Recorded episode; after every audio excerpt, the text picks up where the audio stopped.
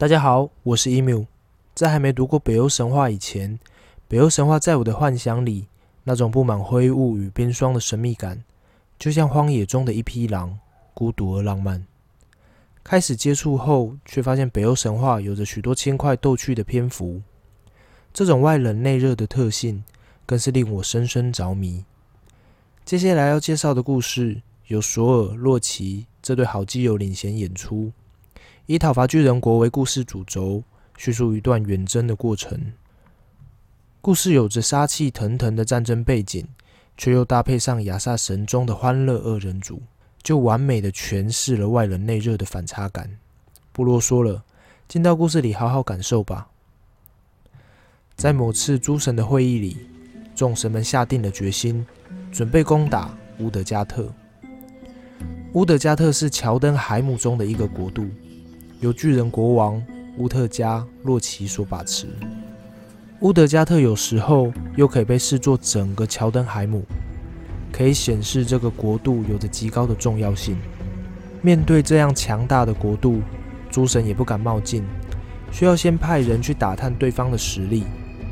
神国第一大勇士索尔，名字第一个被写进了远征的名单里。有了索尔。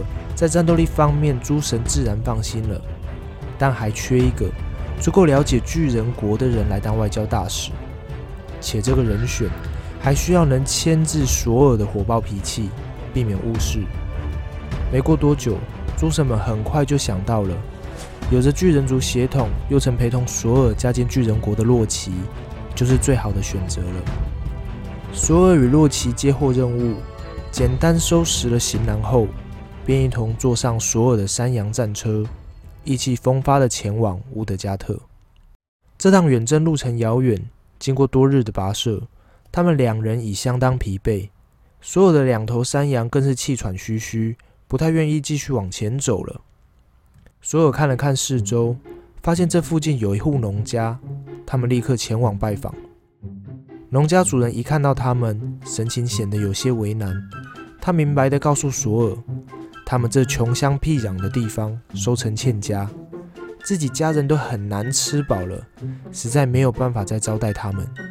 索尔听完后说道：“这个你就不用费心了，你只要答应我们留宿一晚，我们不仅不用你们招待，还可以请你们吃一顿好吃的。”既然索尔都这么说了，也没什么好推辞的理由，农家主人就爽快地答应了。索尔也是个爽快人，不啰嗦，立刻兑现他的承诺。他转身往屋外走去，利落地将他拉车的两头山羊宰了。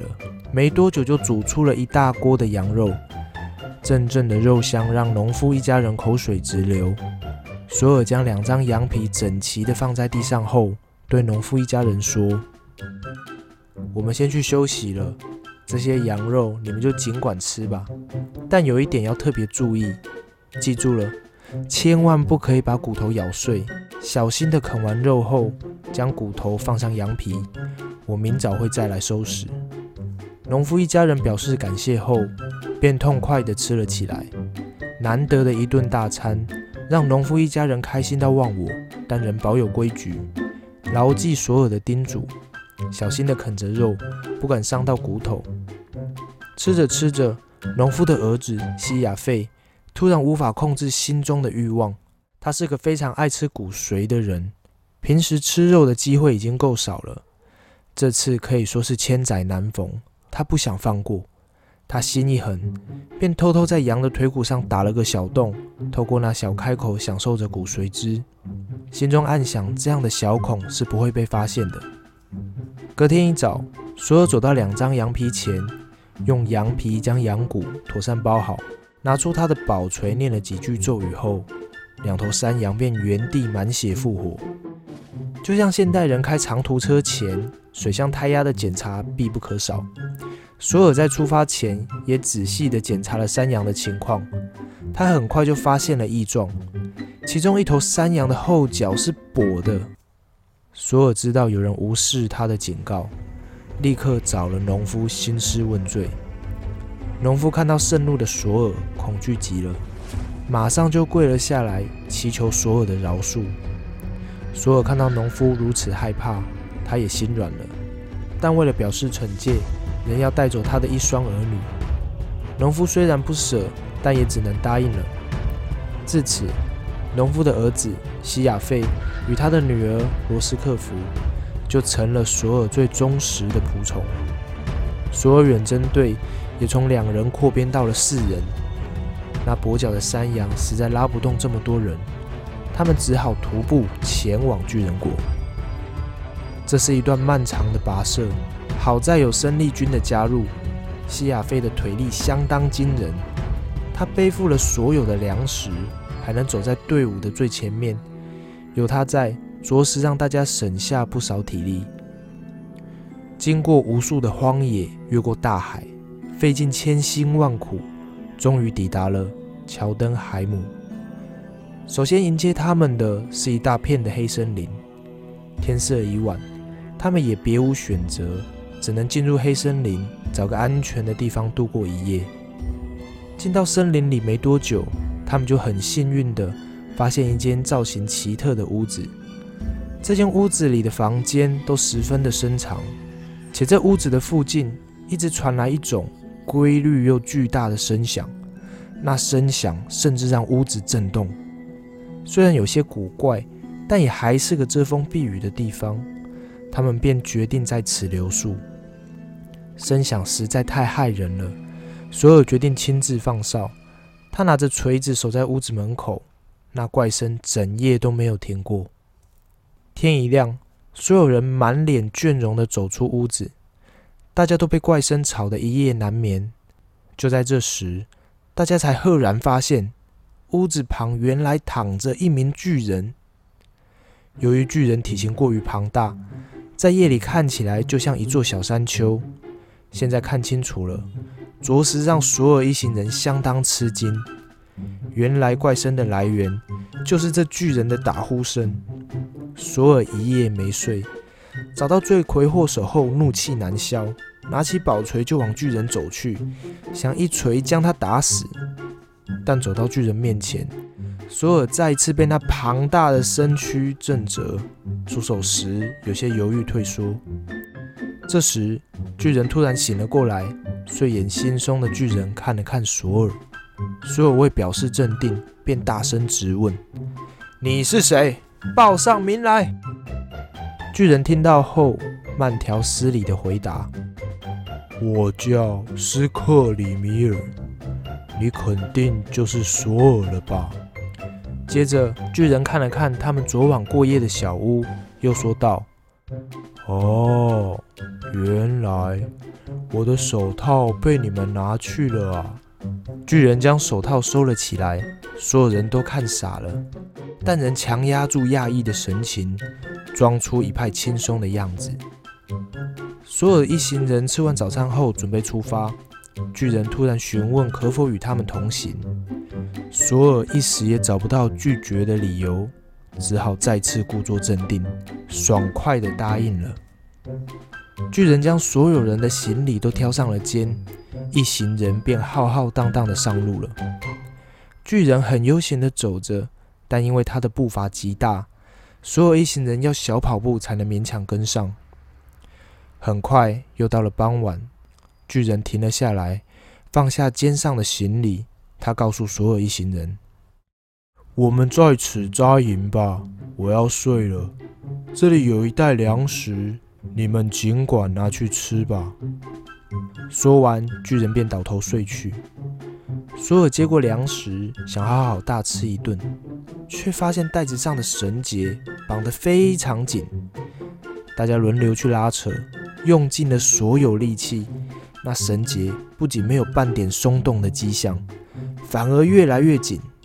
就在此时，巨人的打呼声传来，又饿又累的索尔理智线瞬间断裂，立刻握起宝锤走向巨人，往他的头上用力砸去。这一集，正常的巨人肯定毙命，但斯克里米尔只是被敲醒了。他看了看索尔，说道：“奇怪。”是有树叶掉到我的头上吗？索尔，你们吃过晚餐了吗？索尔不悦地回答。吃饱了，正要去睡觉。巨人听完后，便又倒头沉沉睡去。索尔找了棵树旁坐了下来，他试图压抑自己的怒气，但没多久，巨人的打呼声再次传来，不仅让大地震动，还在森林里产生回音。吃不饱也睡不好，所有的理智线再次断裂。他下定决心，这次一定要打死巨人。索尔怒气冲冲地走到巨人前，对准巨人的太阳穴，又是奋力的一击。在索尔以为一切都结束的时候，巨人又醒过来了。他迷蒙地看着索尔说：“奇怪，是不是有橡果掉下来打到我头？”索尔，已经很晚了，你还不睡吗？索尔感到惊讶，却故作淡定。没事，我只是睡不着，起来散散步。巨人听完后又倒了下去。这一切都太不可思议。索尔认为是自己太过轻敌了，赌上神国最强的尊严。等到巨人再次熟睡时，他要再试一次。漫漫长夜的等待，终于在黎明前，巨人又发出了如雷的打呼声。眼看时机成熟，索尔再次站到巨人面前，站稳脚步，双手握好宝锤，深吸一口气后，用尽全身力气往巨人的太阳穴狠狠打下去。这一击的力量之大，在打下去的那一瞬间，锤子也深深地陷入了太阳穴里。这时，可怕的事情又发生了，巨人竟然又醒了。他用迷迷糊糊的语气说着：“奇怪，是有鸟踩断了树枝砸到我的头吗？”索尔，天都快亮了，你再不睡，明天会没有体力的。赶快去睡吧。索尔惊讶于巨人的强壮，好一阵子什么话都说不出来。经过一夜的折腾，终于破晓了。所有的面容憔悴，自信心也深受打击。吃早餐时，巨人说了许多关于巨人国的事。他告诉所有一行人：“你们都认为我已经非常巨大，但不瞒你们说，巨人国多的是比我高大强壮的人。他们很不喜欢骄傲自大的家伙。别再自取其辱了，我劝你们。”还是打消讨伐巨人国的念头吧。说完后，巨人起身踏上自己的旅程，就此与索尔他们分手了。所有人看着巨人离去的背影，脑海中同时浮现出了一首歌。看着你的背影发抖，难道是我给的太过沉重？他们的心情确实蛮沉重的，但都来到这里了，怎么能放弃？收拾好心情后，继续前进。出发后没多久，他们就在视野可见的范围里，发现了一栋高耸入云的城堡，宏伟壮阔的建筑，又是一次的心灵震撼。他们终于抵达了乌德加特，神秘的巨人国，士气低落的所有远征队。更多未知的挑战，在巨大的城门后伺机而动。